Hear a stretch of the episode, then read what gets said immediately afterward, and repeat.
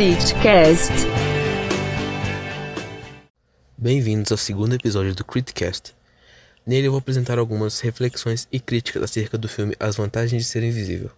Bom, nesse filme é apresentado ao público um protagonista com características antissociais, sendo até mesmo uma possível fobia social e outros problemas relacionados a traumas antigos, que serão explorados no decorrer do filme, mas ainda assim não deixam explicações e um contexto de forma muito clara. Falta alguma coisa, e isso acaba prejudicando uma grande mensagem da obra, algo que explicaria diversos diálogos, problemas do protagonista e sua personalidade.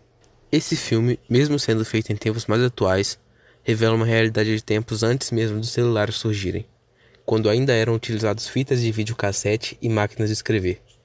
Isso leva a pensar então, a história corre antes dos anos 2000. Todo esse contexto abordado é muito importante, porque mostra uma época onde inúmeros problemas não são levados tão a sério, como a questão da banalização de transtornos mentais, a ponto de problemas sérios como a fobia social e a ansiedade passarem batidos facilmente, como se fossem apenas coisas momentâneas. Talvez o autor tenha emergido muito nesse contexto histórico, porque no fim esses problemas de socialização do protagonista foram simplesmente ignorados. Bom, falando sobre fobia social de Charlie, ele tem problemas de se comunicar com pessoas desconhecidas ou falar em público.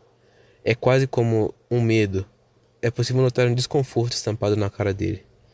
Quando ele acha uma pessoa interessante em sua visão, ele é capaz de iniciar um diálogo, e ao se tornarem amigos, Charlie passa a conviver normalmente com essas pessoas. Parece perder toda a fobia social quando está perto deles. Isso se explicita principalmente na cena em que ele, para substituir outra pessoa, participa até mesmo de uma peça de teatro para um grande público. Ao falar de aspectos técnicos, não dá para ignorar a ótima trilha sonora desse filme. Rocks clássicos, esses que participam da própria trama do filme, sendo as músicas favoritas do protagonista e de seus amigos. E ainda constroem uma trilha sonora. A música provavelmente mais marcante do filme é Heroes, de David Bowie, que faz parte de uma das cenas mais icônicas do filme. Outro aspecto técnico importante a ser tratado é sobre a boa escolha em relação ao elenco, que proporcionou ótimas atuações. Então, pensando em todas essas questões e no que foi sentido assistindo esse filme, a nota mais coerente seria 3. O desenrolar do filme é interessante e a história prende o telespectador.